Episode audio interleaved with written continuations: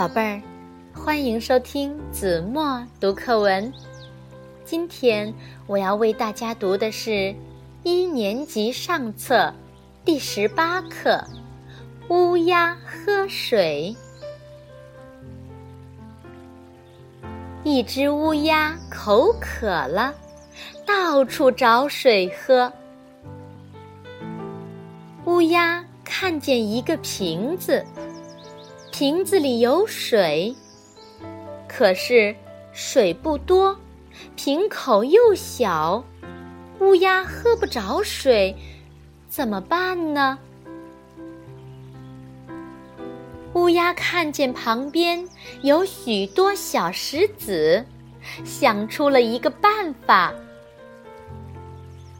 乌鸦把小石子一颗一颗的衔起来。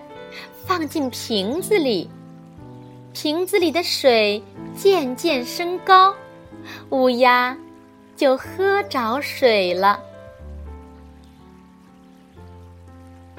好了，宝贝儿，感谢您收听子墨读课文，我们下期节目再见。